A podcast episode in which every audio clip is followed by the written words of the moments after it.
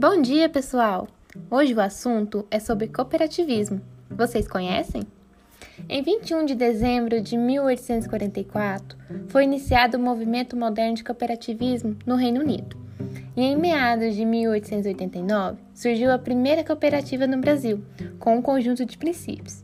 Um deles é a intercooperação, que une duas ou mais cooperativas de acordo para a execução de determinados projetos, como compras, vendas e outros serviços. Mas para entendermos melhor, chamei aqui a Laura e a Júlia, donas de negócios.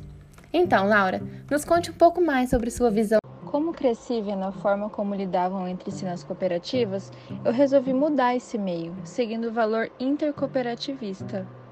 E qual era o seu negócio, Laura? Iniciei com uma cooperativa de leite.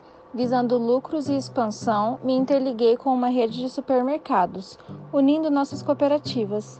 Trabalhando em equipe, nós conseguimos diminuir os custos, obter os melhores preços no mercado e aumento de recursos materiais, gerando maior satisfação do sócio. Com isso, a colaboração intercooperativa fortalece a relação, tornando ágil e dinâmica a cooperativa integrada no processo. E você, Júlia? Em qual mercado se baseou para a iniciação desse projeto? Me baseei em um supermercado chamado Cooper. Ele tem um dilema onde dizem mais que um supermercado, a nossa cooperativa. E quais benefícios você teve, Júlia? Foi benéfico para os negócios, porque oferecendo produtos de boa qualidade e com preços menores, mantive os clientes fiéis da marca atrativa do leite, gerando um aumento nas vendas. Laura, como a rede de mercados ajudou no seu negócio?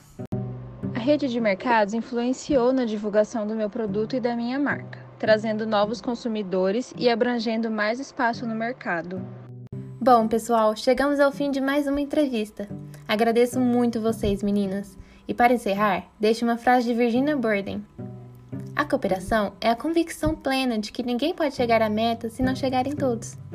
E como vocês ouvintes perceberam no dia de hoje, a cooperação entre empresas pode sim dar certo. E é com esse pensamento que fico por aqui. Espero vocês no nosso próximo encontro. Até lá!